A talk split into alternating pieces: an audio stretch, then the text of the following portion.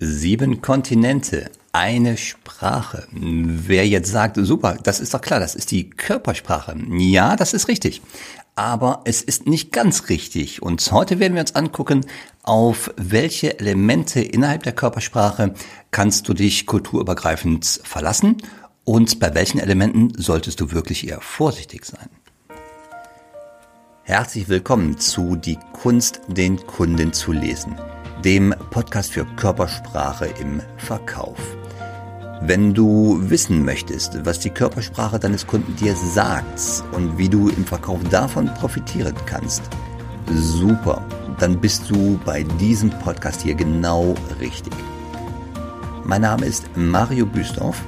Ich helfe Menschen mit direktem Kundenkontakt dabei, die Gestik und die Mimik des Kunden im Gespräch noch besser zu lesen, um seine Motive zu verstehen und darüber noch mehr Umsatz zu machen. Und das Ganze mache ich praxisnah und ohne, dass du dicke Fachbücher wälzen musst. Und jetzt viel Spaß bei dieser Episode. Es gibt ein wirklich schönes Beispiel dafür, wie die Fehlinterpretation der Körpersprache ganz äh, grandios in die Hose gehen kann. Und zwar ist das ein Film von Quentin Tarantino.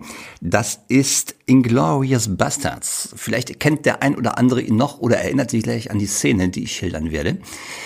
Es geht darum, Frankreich ist von den Nazis besetzt. Es geht um die Zeit während des Zweiten Weltkrieges.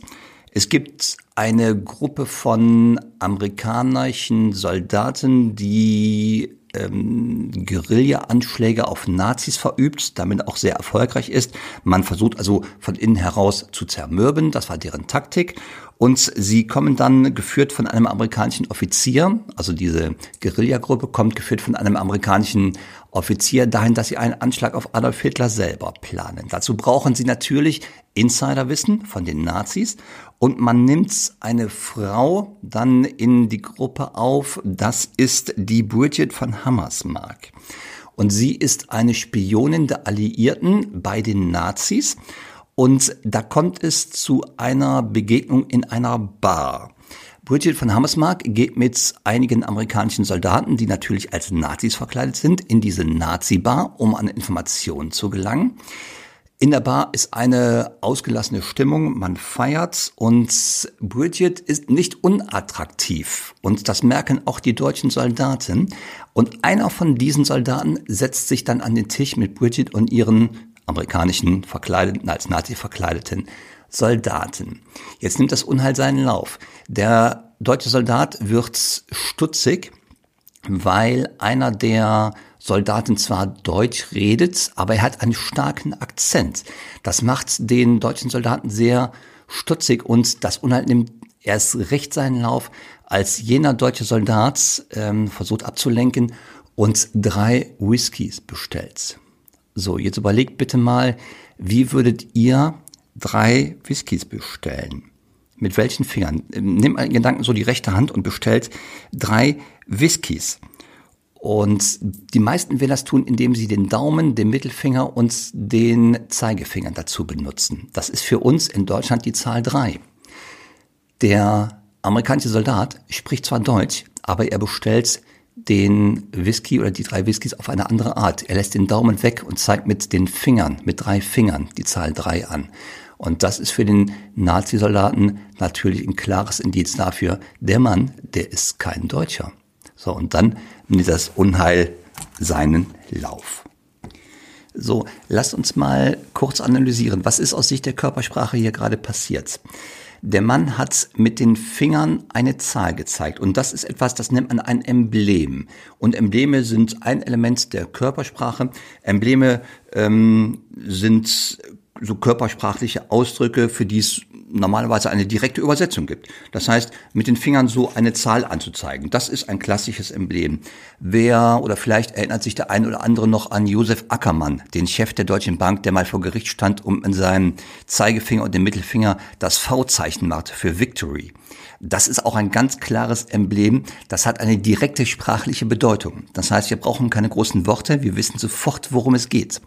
Und Embleme sind ähm, sagen wir mal, die sind sozial erlernt, die sind kulturspezifisch. Das heißt, was eben in dem Film mit Quentin Tarantino die Zahl drei war, das ist in Deutschland, ähm, macht man die Zahl drei anders als zum Beispiel in England und in den USA. Und das ist kulturspezifisch, ähm, je nachdem, wo ich herkomme, von welchem Kontinent, aus welchem Land. Und das sind natürlich Dinge, auf die können wir uns dann, wenn wir Körpersprache interpretieren oder verstehen wollen, um nachher im Verkauf das ordentlich einzusetzen. Wenn wir Körpersprache verstehen wollen, müssen wir darauf achten. Denn die meisten von uns werden Kunden haben aus ganz vielen Ländern. Ähm, die meisten werden nicht nur an Deutsche verkaufen. Und da ist es wichtig zu wissen, dass Embleme als Beispiel nicht körpersprachlich, also einheitlich sind, sondern sie sind wirklich kulturübergreifend verschieden. Sie sind sozial erlernt. Ähm, krasses Beispiel zum Beispiel, wenn ich mit dem Finger auf jemanden zeige, ist das in Deutschland in Ordnung, aber in einigen asiatischen Ländern wird das wirklich als uh, grobe Beleidigung verstanden. Weil ähm, das sind Gesten, die sind normalerweise Tieren vorbehalten. So, das heißt, wir müssen da ein wenig aufpassen. Embleme gehören definitiv zu den körpersprachlichen Elementen, die nicht kulturübergreifend gleich sind. Das gleiche gilt noch für eine andere körpersprachliche Gruppe. Das sind die Illustratoren. Illustratoren sind andere Zeigegesten, die aber redebegleitend sind, die nicht die Wörter ersetzen. Beispiel, stellt euch vor, jemand erzählt euch von einem Rockkonzert und macht dabei die Luftgitarre dann ist in dem Moment das eine starke Unterstreichung dessen, was er gesagt hat. Ähm, aber nur aus dem Zeigen der Luftgitarre ohne Ton würdet ihr nicht wissen, worum es geht. Ja? Das, äh, oder jemand äh, macht das Headbanging und, und, und, und äh, erzählt von einem Rockkonzert, wie, wie stark das war. Allein aus dieser Kopfbewegung wüsstet ihr nicht, worum es geht. Ihr müsst die Worte dazu haben. Und Illustratoren sind genau wie die Embleme äh, sozial erlernt. Auf die dürft ihr euch nicht verlassen, wenn ihr mit Menschen aus anderen Kulturkreisen redet oder verhandelt oder an diese verkauft. So, jetzt gibt es natürlich neben den Emblemen und den Illustratoren, auf die wir uns bei verschiedenen Kulturen nicht verlassen können, eine Sache, und das ist mir natürlich wichtig, auf die wir uns definitiv verlassen können. Und das sind die Basisemotionen, die hatten wir schon einmal im Podcast und diese sind definitiv kulturübergreifend gleich.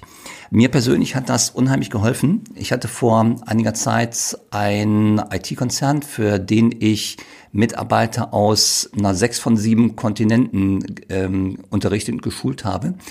Äh, der eine Kontinent, der fehlte, war die Antarktis. Und äh, aber aus allen anderen Kontinenten waren die Menschen vertreten. Und für mich war das wichtig. Die Unterrichtssprache war Englisch. Jetzt bin ich nicht ganz schlecht darin, aber wenn man Menschen aus allen oder aus sechs Kontinenten hat, kann man von ausgehen, der englische Wissensstand, auch wenn das die Betriebssprache ist, ist unterschiedlich. Und da mag es manchmal Wörter geben, die nicht alle verstehen oder warum auch immer, es wird gerade eine Redewendung benutzt, die für nicht alle verständlich ist. Und da hat mir die Mimik sehr geholfen, zu verstehen, wenn jemand in einer Gruppe irritiert war oder vielleicht zurückwich oder Zeichen von Unverständnis geäußert hat. In der Regel kann man das sofort ansprechen und wertschätzend auflösen und dafür sorgen, dass wirklich der Inhalt komplett an alle Transfer also äh, äh übergeben wird. Das war für mich ein ganz klarer Anwendungsfall, wo mir die Mimik kulturübergreifend geholfen hat. In Einzelgesprächen ist das natürlich genauso. Die Mimik gibt uns sofort eine Rückmeldung, wenn wir mit einzelnen Kunden reden, die vielleicht Mitarbeiter aus verschiedenen Ländern haben. Auf die Mimik und auf die Basisemotionen, das vor allem ne, innerhalb der Mimik, auf die Basisemotionen könnt ihr euch ohne Wenn und Aber verlassen. Wer mehr zu den Basisemotionen noch wissen möchte, vielleicht noch ein kleiner Hinweis, ähm, die sind ja entdeckt worden oder wissenschaftlich belegt worden durch den Paul Ekman aus den USA, der da ja mehr als äh, fünf Jahrzehnte jetzt inzwischen schon seines Lebens äh, dieser Forschung gewidmet hat und der diese Kultur übergreifende Gleichheit äh, belegt hat. Wer da mehr zu wissen möchte, geht einfach auf die Seite von ihm, von Paul Ekman. Die verlinke ich unten drin und der hat einen tollen Newsletter, wo immer wieder Informationen zur, ähm, zur äh, Mimik, zur kulturübergreifenden Gleichheit, zu Mikroexpressionen, zur Lügenerkennen ähm, rausgegeben werden. Wenn ich einmal kurz zusammenfasse. Es gibt innerhalb der Körpersprache Elemente, auf die wir uns definitiv verlassen können, egal woher unsere Kunden kommen, aus welchem Land, aus welchem Kontinent. Das sind die Basisemotionen. Wenn jemand im Gesicht Ärger zeigt, innerhalb der, der Mimik, dann ist das äh, Ärger, auf den könnt ihr euch verlassen, egal woher der Mensch kommt, aus welchem Kontinent, aus welchem Land. Und es gibt andere Elemente innerhalb der Körpersprache, die Embleme und die Illustratoren. Da seid bitte vorsichtig in der Interpretation, wenn ihr mit Menschen aus anderen Ländern, aus anderen Kulturen sprecht. So, wenn du jetzt mehr willst und den nächsten Schritt gehen willst, dann werde Teil der Community. Klicke auf den Link in den Show Notes und sichere dir den kostenfreien Zugang zu unserer Know-how-Seite. Dort findest du neben den Show Notes zu jeder Episode noch weiterführende Links zum Thema. Wenn du möglichst schnell und effektiv Mimik bei deinen Kunden lesen willst, dann vereinbare ein kostenfreies Strategiegespräch mit mir und wir finden heraus, was dein nächster Schritt wäre und wie ich dir dabei helfen kann.